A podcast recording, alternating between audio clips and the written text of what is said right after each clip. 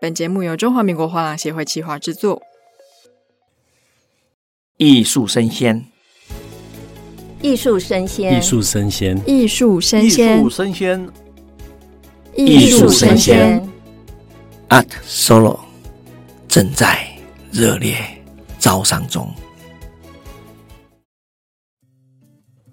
Hello，欢迎收听艺术生鲜 Art Taipei Live Talk，我是主持人王维轩 Vivi。那我们今天这一集呢，带大家飞到迈阿密来看看他们的艺术周，还有巴塞尔的艺术市场是什么样的轮廓。那我们今天邀请到的呢，是中华民国画廊协会的国际展商专员郑守纯 Louis。Louis 跟大家打个招呼吧。Hello，大家好，我是郑守纯，可以叫我 Louis 就好了。是，那路易斯，我想要问一下，你说你是国际展商专员吗？可不可以跟大家介绍一下这个岗位是主要负责什么样的工作呢？国际展商专员主要负责的是国外画廊的招商，这是最主要的工作。我们是用区域来划分的，那我负责的区域会是日本跟香港以外的区域，那基本上就是东南亚跟韩国这两个区域为主啦。是。对，那我们除了招商之外，我们会主动去研究一些艺博会，然后去从里面找一些潜在的画廊，然后邀请他们来台湾参展。之外，他们确定要来参展之后，来台湾的一切事情，我们也会协助他处理。这样子，所以我们最主要的工作是这两项。哇哦！所以其实画协它的员工数没有太多嘛，三十人以内。可是其实方方面面都包办的非常的完整。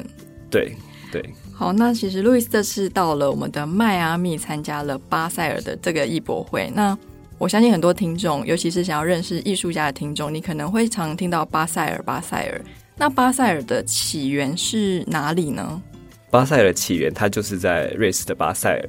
它当初是大概在一九七零年代的时候，是有三个画廊老板自己组织起来举办的一个画展。那经过到现在大概五十年的时间，那他们现在慢慢发展到迈阿密啊，到香港啊，到今年他第一次在巴黎开展，对，他是已经是世界上数一数二非常有名的艺术博览会了。嗯，因为历史悠久，那他为什么会选择在迈阿密开展呢？大家印象中应该就是一个有漂亮的海滩、适合旅游的度假胜地。那为什么会在这个地方办像这样子形式的艺术展会呢？选在迈阿密的话，其实有很多个原因。其中一个原因是它刚好是在北美洲跟中南美洲交界的一个地方，所以它其实当地有非常非常多是从中南美洲、加勒比海、呃，古巴的话好像是最多的。所以其实当地主要讲的语言是西班牙文。就除了在路上遇到那些白人，但我觉得可能都是游客啦。剩下的其实基本上当地人讲的都是西班牙文。对，那其实代表当地就是有非常多元的文化了。再加上当地就是个度假胜地，所以有钱人都非常爱去那个地方。然后再加上呢，他们那边其实有很多仓库，所以好像到后来，他们很多有钱人都或者是大厂家都会把那些仓库拿来当做他们收藏作品的仓库。然后久而久之，其实已经发展出了一个蛮完整的艺术的生态系了。那大概在两千年左右的时候，就有好几个。一直都在瑞士巴塞尔的巴塞尔艺博会里面消费的大厂家，他就一直鼓吹巴塞尔主办单位说：“哎、欸，你也赶快来迈阿密办办一场来，因为我们这边其实有非常非常多厂家这样子。”我觉得他他们会同意的原因，除了厂家很多是一个是个原因以外，我觉得他选在迈阿密应该也是一个想。跳脱大家想象的一个一个做法，因为谁会想到会办在迈阿密这个这个地方？说，哎，怎么不是办在纽约，或者是怎么不是办在伦敦之类的？虽然说那这两个地方也有另外一个艺博会 Free Spy 那个地方，但是办在迈阿密本身，我觉得就算是跳脱出大家的想象了，就是那个反差感很强，反而会让大家想要去看看，说，哎，在迈阿密的艺博会，还会不会有跟其他地区有什么不一样？嗯，对对对。之前我们在录音前，路易斯有提到，其实这个巴塞尔在举办的同时，在迈阿密当地有一个艺术周嘛。那这个艺术周是这个巴塞尔先进去才开始，还是说当地其他的展会先开始，巴塞尔才进去呢？嗯，艺术周的成立的先后不太确定，但在巴塞尔进去之前，就其实有另外一个在地的老品牌叫做阿尔迈阿密已经。已经已经经营多年了，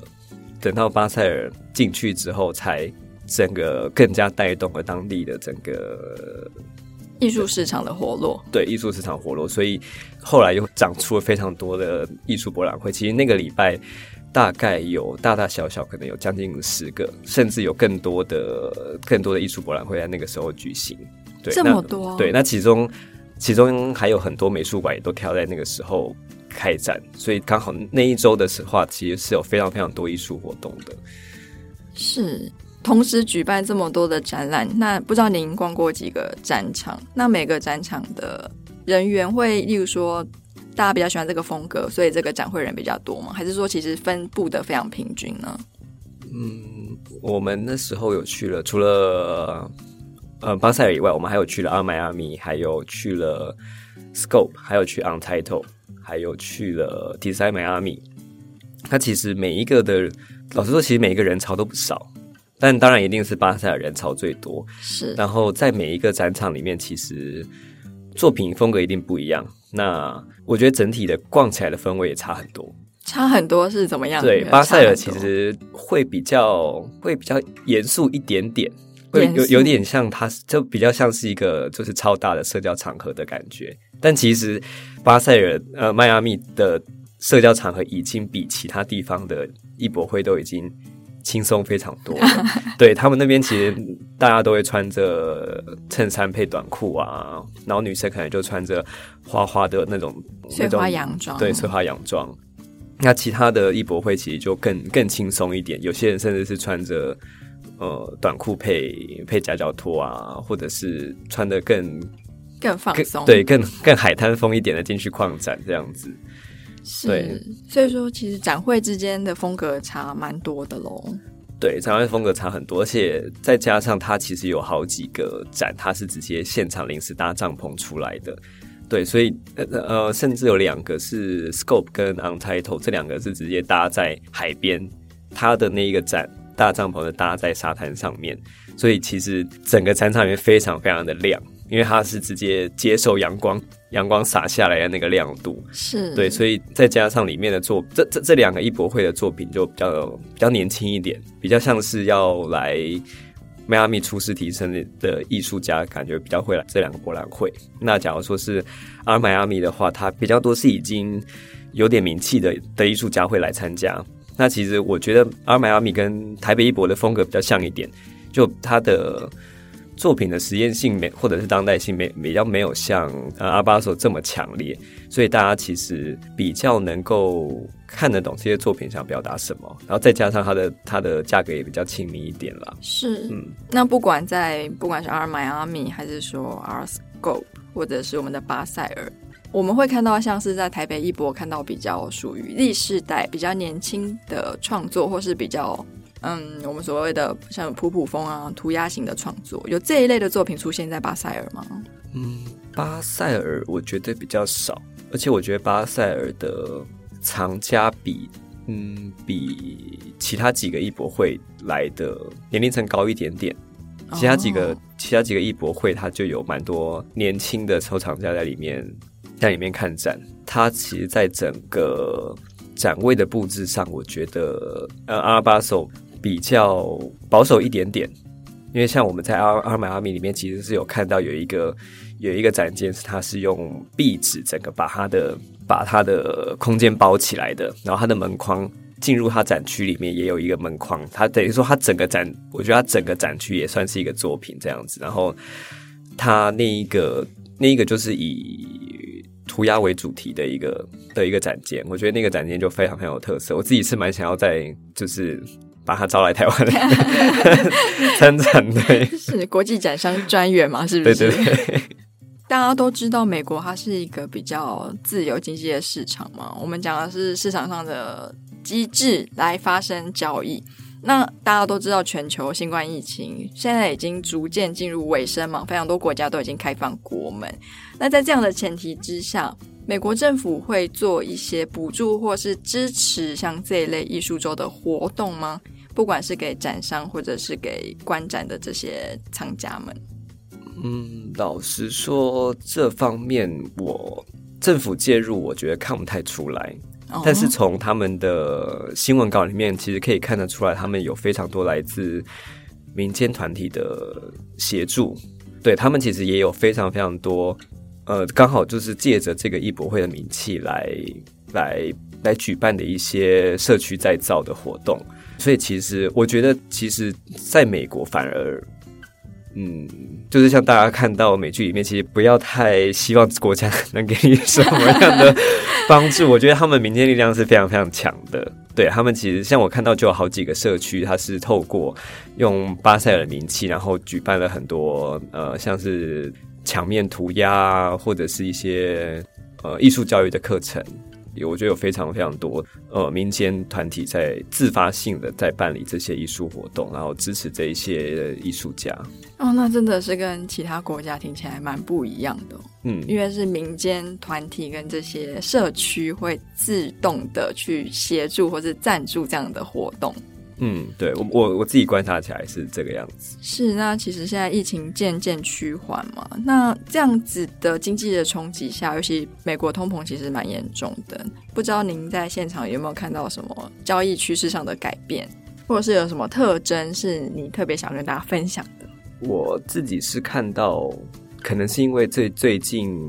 欧美国家，尤其是美国关注的议题是黑人跟女性为主，嗯，所以其实有非常非常多。黑人艺术家，或者是以黑人文化为主题的作品，是还有也有很多以女性为主题的作品啦。所以我觉得这是在在台湾比较跟台湾比较不一样的作品风格。对，他们有非常多黑人艺术家，然后我自己是非常喜欢黑人艺术家，因为因为我喜欢的作品风格其实就是颜色比较鲜艳一点的。哦、那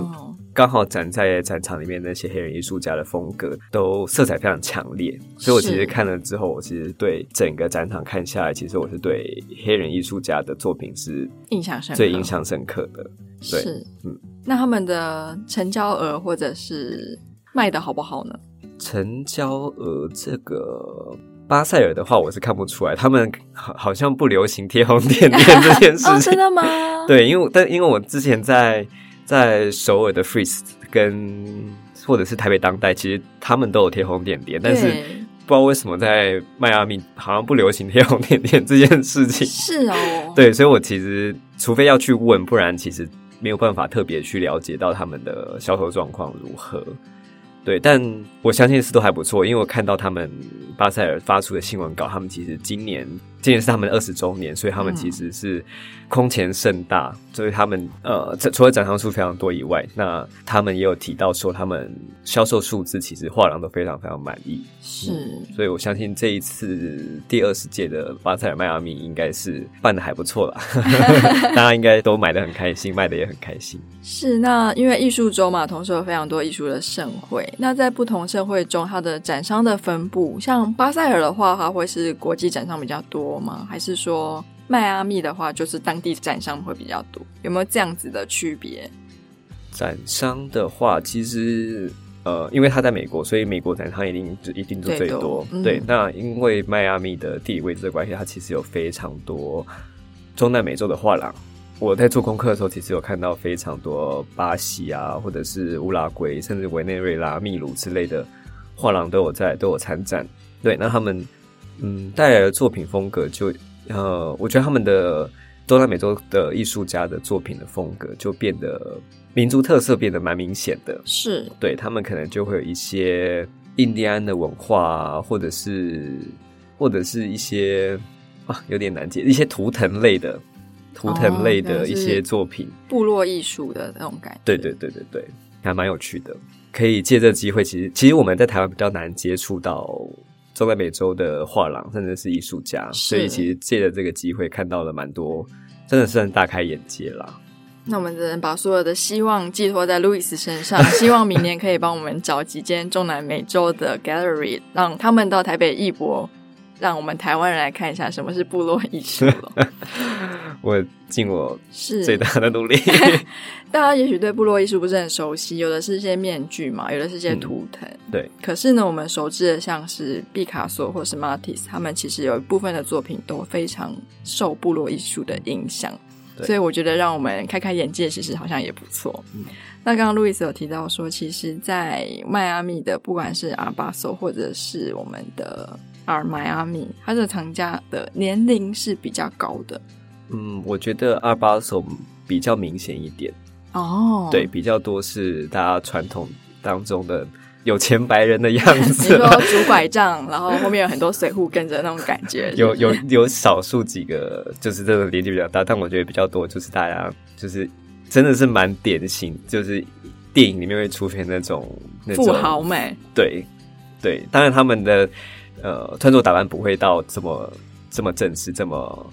这么多名牌在身上，但是你就可以感觉到他哦，他就是一个气势不一样，对，很有，而且是很有钱的白人这样子。是，对，就我还是觉得那个场就是阿巴手的话，其实还是那种典型的有钱人，而且是比较年龄层偏高的会比较多一点。但 Art Miami 的话就比较年轻一点，因为它整个其实展场的气氛也比较轻松，然后大家。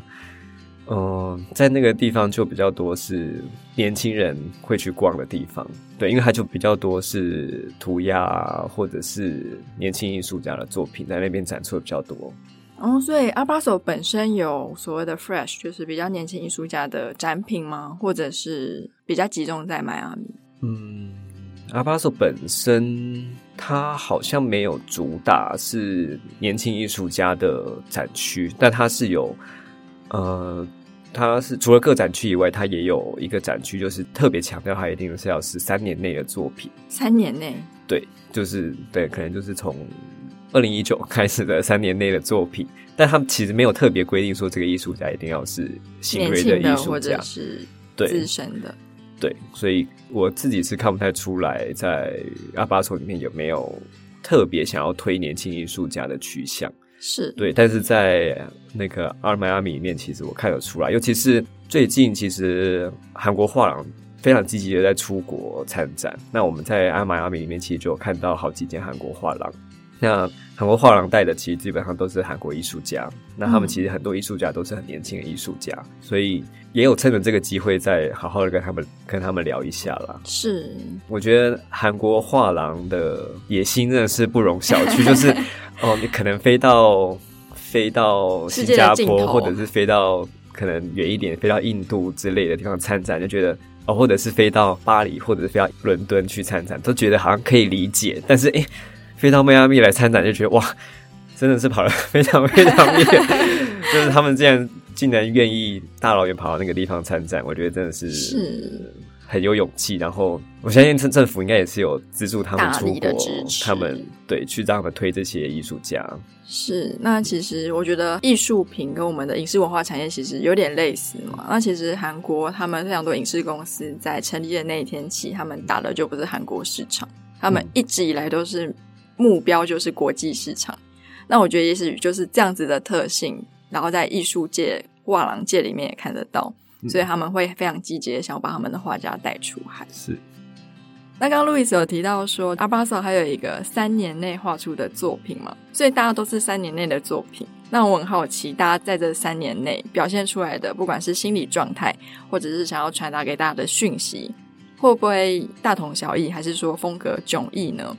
因为前一阵子在台北有那个普利兹摄影展嘛，嗯，我们可以看到在这一两年，我不知道它就是一个新冠疫情特区，还是说就是这一两年世界的缩影。有一个展区全部都是一些像是垂死的病人，或者是尸体成堆，就是让人看了心情比较沉重的一些照片。那同样是这两三年，不知道在阿巴索的艺术作品里面有没有这样子的走向或风格呢？我觉得，我觉得多多少少有有受影响。就这三年内，大家大家不太能出门，所以其实展现的作品，我觉得都有比较阴沉一点，看起来比较抑郁一点，然后有点有点想要，有点想要逃脱出，有点想要追求自由的感觉。是对，但呃，因为它的展区真的太大，我也没有把所有。所有的艺术家给看完，但我有比较有印象的是，反而是在阿阿尔迈阿米里面一个韩国艺术家，嗯，对，但他其实也有来台北艺博展过。那他是就是用玻璃的纹路，然后用灯灯照，他就会在墙面上呈现那个玻璃纹路的阴影。他通常，嗯、但他通常都是用他的造型，通常都是容器的造型。但是他在疫情期间，有创造了一个新的新的系列。嗯，它的那个系列是用创造出来是仙人掌。然后我就想说，诶，怎么会是要用仙人掌来当做主题？因为他以往都是用一些比较韩国比较传统的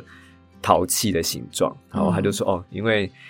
他就这三年，他就也是被关在家里面，他也是他想要做点什么改变，但他就想到，那我们其实经过这三年，其实是有多少都是有被经过洗礼过了，嗯，就是经过洗礼，然后受过算是受过苦难过了，他就觉得。跟仙人掌的那个意象很像，就是在在一个这么艰困的环境下，你还是可以生长得非常茁壮。我觉得这一个艺术品让我觉得还蛮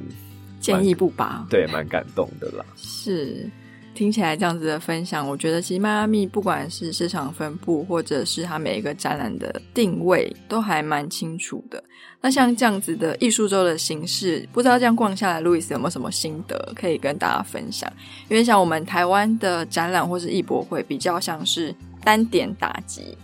比较没有像是说，哎、今天我要办一个台北艺博了，所以我全台湾的美术馆开放民众，比如说免费参观或者是半价参观等等。在台湾好像比较少见，那不知道在其他国家有没有这样子的形式呢？嗯，有在迈阿密的话，其实那整个礼拜就有非常非常多的艺博会嘛。那其实有些艺博会他们的 VIP 卡是可以共用的，哦，就等于说你有一张 VIP 卡就可以得到到另外一个展会去参观，对。而且其实每一个艺博会的，刚刚提到，就每个艺博会的风格都差很多。嗯，那像那其实有几个艺博会的风格有点令人摸不着头绪。你可以举例吗？不用说是哪一个，你可以说为什么摸不着头绪。他们因为其实我之前在在台北艺博就跟几个国外画廊聊天的时候，他们就有提到说，哎，台北艺博的整个整体氛围非常好，就是我们挂在展墙上面的作品。呈现出来的感觉是是协调的，嗯，他就说不像他他是有直接说明了，他就说哦，不像美国的艺博会有些就是会挂满整面墙的的那种感觉。我就我那时候在想说，嗯，挂满整面墙是到底是怎样子？但我到去了几个艺博会，真的发现哦，原来挂满整面墙就是就是这样的，因为它真的是整面墙，大大概。就上下上下也有挂，然后左右也有挂，它真的就是一面墙里面塞了非常非常非常非常多的作品，所以你整个看起来其实非常非常杂乱。再加上它那个那一个艺博会好像都是展会比较小的，所以你其实走在里面会反而会有点不舒服，就很拥挤，然后作品就是挂好挂满，对，会觉得会觉得不是你在看艺术品，是艺术品在看看你的感觉，所以就这这方面就是。就是台北艺博真的是还有一定的水准啊！我老实说，那另外一方面讲到艺术周整个联合的话，呃，其实像台湾其实也有啦，只是我们比较多的是票券上的交换，但好像比较没有同时间，就是哦，刚好台北艺博这个时候要办，那我刚好也要要主打一个展，这个时候要开展，然后大家可以同时一起来参加，好像比较没有，但。迈阿密那个时候不知道为什么，但是他其实那时候的一些同时期的活动有非常多是名牌名牌的活动，就像呃像是 BV，我忘忘忘记他全名叫什么，就 BV，他其实也有一个跟一个艺术家联名要办签书会啊，然后 Llv 他也有也有办活动。那 LV 它其实是跟那个，它一直它好像近期来都是跟阿巴索一起合作。它这次展出的是草间弥生的、oh, 的作品。是。那另外一个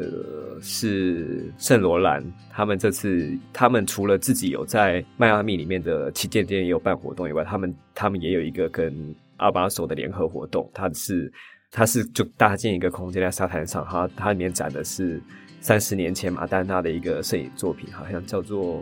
好像叫做 Sex 吧，它里面就是、嗯、都是一些在当时非常非常前卫的一些比较露骨的照片的摄影集啦。嗯、是，对，它其实嗯，不知道为什么在迈阿密这种联名的活动几乎都是跟名牌做结合，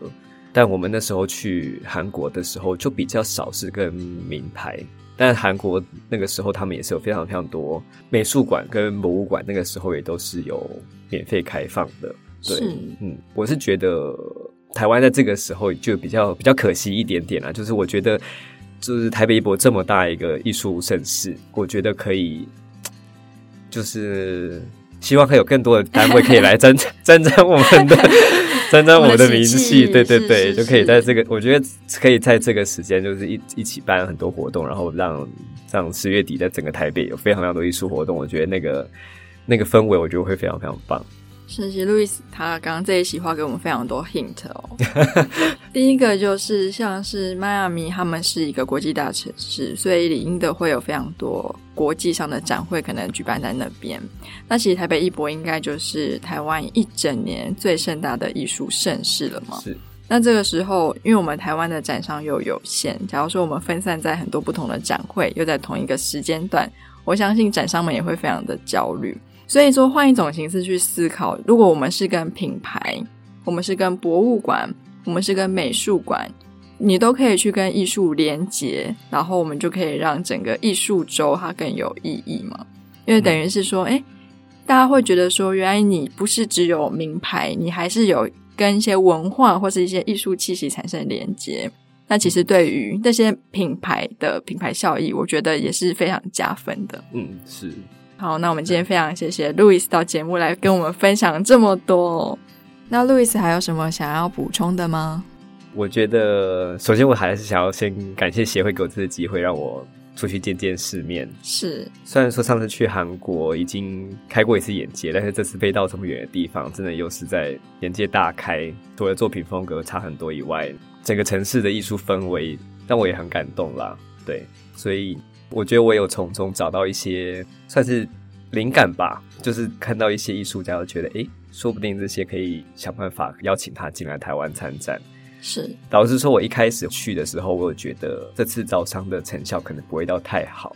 对，因为毕竟欧美国家的风格跟台湾或亚洲本来就不太一样，那再加上他们也不一定会愿意这么大老远飞来台湾参展。嗯，对。但是我觉得这样看一看，其实我觉得很多作品其实，在台湾可以有蛮好的发挥的，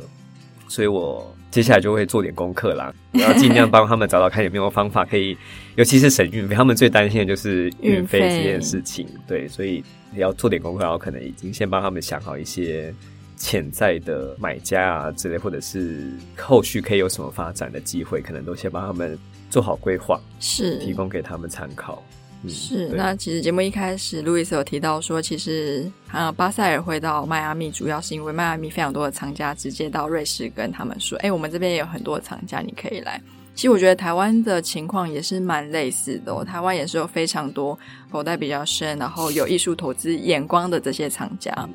那我们就只能把明年台北艺博看到展场作品的多元性的这个希望，就寄托在我们路易斯身上。希望你可以帮我们邀请到非常多国际上风格比较不一样的展商到台湾来参展。我会尽量，我会努力的。好，那就谢谢大家收听。您在家收听的是艺术声鲜 ART TAIPEI Live Talk，我们下次见喽，拜拜，拜拜，谢谢。